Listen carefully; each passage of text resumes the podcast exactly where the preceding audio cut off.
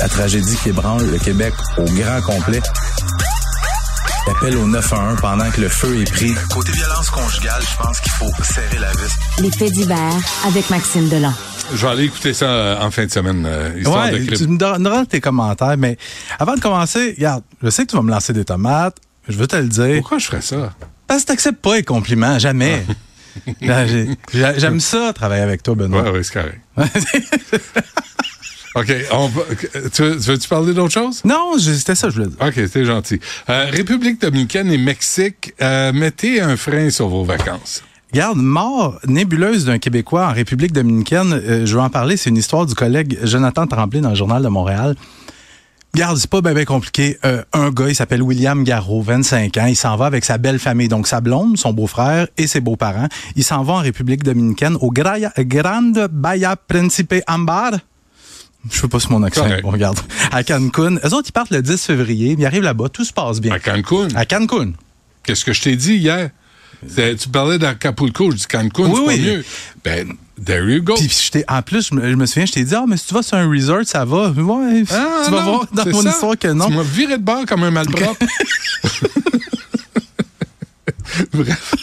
Alors, qu'est-ce qui arrive avec, à Fait William? euh, la, la semaine passée, William Garraud puis son beau-frère s'en vont au bar sportif du resort. Puis, quand t'as passé la journée au soleil, à la plage, l'alcool cogne peut-être un peu plus, sauf ouais, que ouais. euh, il, va là avec son beau-frère et sa blonde et il ça boit. Ça boit quand même correct. Ouais. Les deux, les gars- deux gars sont pactés, puis c'est correct. T'es dans le sud. Ouais. Mais là, ils retournent les trois à la chambre. Mais à un moment donné, le beau-frère, hey, commence à dire un peu n'importe quoi, comportement vraiment étrange. Fait que ce qu'ils font, c'est qu'on va le mettre dans sa chambre et lui, il s'endort. Mais il y a William Garraud qui rentre dans la chambre avec sa blonde. Et là, lui, ça marche pas. Non seulement un comportement étrange, mais là, il commence à penser que sa blonde, c'est une espionne russe. Puis là, il pense qu'elle... Wow. Ouais, ouais, il dit, là, ils vont me tuer, ils vont me tuer.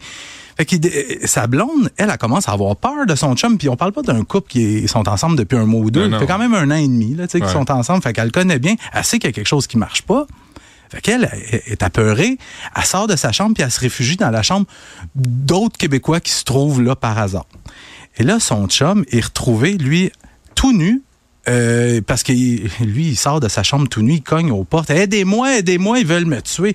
Tu comprends que ça marche pas du tout. Ouais, ouais. Et à un moment donné, il est retrouvé dans un coin du corridor, tout nu, en petite boule, par des employés de l'hôtel qui, on le présume, le ramènent à sa chambre parce que rendu là, il n'y a plus de témoins, on ne sait pas trop ce qui s'est passé. Et quelques temps après, quelques minutes plus tard, c'est des gens au rez-de-chaussée qui entendent un gros bruit de fracas à l'extérieur. C'est William Garraud qui est tom- Est-ce qu'il s'est lancé du troisième étage du balcon du troisième étage où il est tombé? Toujours est-il que son corps ensanglanté est retrouvé comme au sol, à moitié dans une piscine, une petite piscine peu profonde. Et là, euh, la mère de William Garraud, elle, est en quête de réponse. Elle veut savoir, voyons, qu'est-ce qui s'est passé? Est-ce qu'ils ont bu de l'alcool frelaté? Est-ce qu'ils ont été drogués? Est-ce qu'ils ont eux-mêmes peut-être pris de la drogue? Mais elle, comme c'est souvent le cas dans des histoires qui se passent dans le Sud, pas capable d'avoir de rapport de police. Ça sait pas ce qui s'est passé. Elle, elle veut des réponses. Puis elle, dès qu'elle a eu, été informée de ce qui venait de se passer, elle a sauté sur le premier avion disponible et était en transit à l'aéroport de Newark, dans le New Jersey, quand elle a reçu l'appel qui disait Votre fils est décédé. Eh. OK. Puis on ne sait pas la raison pour l'instant. Pour le moment, non. et, au Mexique, euh, toujours, euh, un Québécois atteint par balle. Ouais, je t'ai parlé de cette histoire-là. Ouais. Un monsieur de 82 ans. Ouais, monsieur Yvon Langevin, je t'en parlais cette semaine. Un snowbird, lui, il a l'habitude d'aller euh, à Acapulco. Il vit là-bas. Sauf que là, il s'était lié comme d'amitié ou d'amour avec une jeune femme de 19-20 ans. Mais cette jeune femme-là, il se trouvait qu'elle avait un chum, et c'est probablement le chum de cette fille-là qui s'est présenté chez Yvon Langevin la fin de semaine dernière. Et quand il se présente à la porte, dès qu'Yvon Langevin ouvre la porte, il se fait tirer dessus, deux balles au thorax. Le suspect qui a également abattu l'animal de compagnie de M. Langevin. Et malheureusement, dans les dernières heures, il y a eu des complications au niveau de l'état de santé d'Yvon Langevin. Et Imagine-toi donc l'hôpital avait pas suffisamment de sang pour faire une transfusion. Hmm. Il est décédé à l'hôpital. Et encore là, La famille est même pas au courant s'il y a une enquête ouverte. Ouais. On sait même pas s'il y a des suspects. Ouais, pas simple euh, au Mexique. Ouais. Et avant qu'on se quitte, euh, Maxime, ce qui se passe à Québec?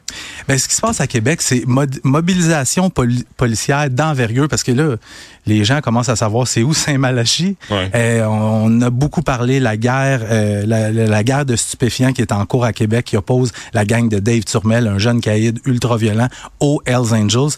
Écoute, la récréation semble pas mal terminée là-bas Mhm. parce que, hey, on a eu, des incendies criminels, des coups de feu, des meurtres, mais là, ça a atteint un autre niveau. Je pense que depuis les événements du week-end dernier où il y a des, proches des Hells Angels qui se sont fait couper des oreilles, couper des doigts, couper des orteils, je pense que les policiers à la grandeur du Québec ont fait OK, c'est assez. Fait que là, ce qu'on fait, c'est il y a notamment la Sûreté du Québec, mais plusieurs corps de police municipaux qui dépêchent des policiers là-bas, des enquêteurs, pour prêter main forte à la police de Québec. Parce que là, la police de Québec Mais qu'est-ce que en tu a plein. Là, on a. Ben, c'est c'est des, des policiers qui ont des expertises en matière Non, de crime organisé. Deux, deux gangs criminalisés qui règlent ça entre eux. Ouais, le, le problème là-dedans, c'est qu'il risque d'y avoir des victimes innocentes là-dedans. Ouais, Puis, tu sais, quand t'es témoin d'un meurtre, pas sûr que tu dors bien non plus le soir. Fait que, il faut s'attendre, ce qu'on, ce qu'on nous dit, ce que le bureau d'enquête a appris, c'est qu'il y a une opération policière majeure qui est en train de se mettre en branle. Hmm. Il faut penser qu'il va y avoir plusieurs arrestations, probablement au cours des prochains jours, prochains jours, prochaines semaines. Mais je lisais qu'il y a des Hells qui sont partis euh, au Portugal. Oui, pour Ah. aller rencontrer Dave Turmel. Ouais. Puis euh, sans dire qu'ils se sont fait sortir cul par-dessus tête, mais ils se sont fait euh, indiquer, mettons, pas très poliment. Retournez-vous-en d'autres. Ah, c'est vrai? Oui. OK, donc visite de Ça- courtoisie qui ça n'a pas marché. Yasmine aimerait ça entendre ça. Ça serait, c'est Banane qui est allé au Portugal. Le caïd, le, le Hells, euh, Banane, au- Mario Banane Auger. Ils ont tous des, des petits surnoms le fun, hein? Parfait. Euh, Maxime Dolan, merci. Bon week-end, Benoît.